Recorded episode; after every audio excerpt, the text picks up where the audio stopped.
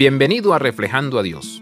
John Wesley estableció tres reglas generales para los metodistas. Número uno, no hacer daño. Número dos, hacer el bien. Número 3. Atender a todas las ordenanzas de Dios. El obispo Ruben Job, en su libro Tres simples reglas, un estilo de vida wesleyano, ayudó a modernizar la frase de Wesley con su interpretación Mantente enamorado de Dios. Gálatas 6:10 ha causado una gran cantidad de conflictos en la iglesia. Pablo dice, siempre que tengamos oportunidad, hagamos el bien a todos, en especial a los de la familia de la fe. ¿Para quiénes son los ministerios de la iglesia? ¿Para los miembros de la iglesia o para aquellos fuera de la iglesia?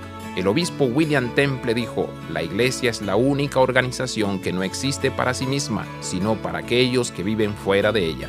Esto no significa que ignoremos a los miembros de nuestra iglesia y sus necesidades espirituales. A medida que vivamos según las reglas generales o simples de Wesley como la familia de Dios, podemos trabajar la misión y el ministerio de la iglesia como un todo.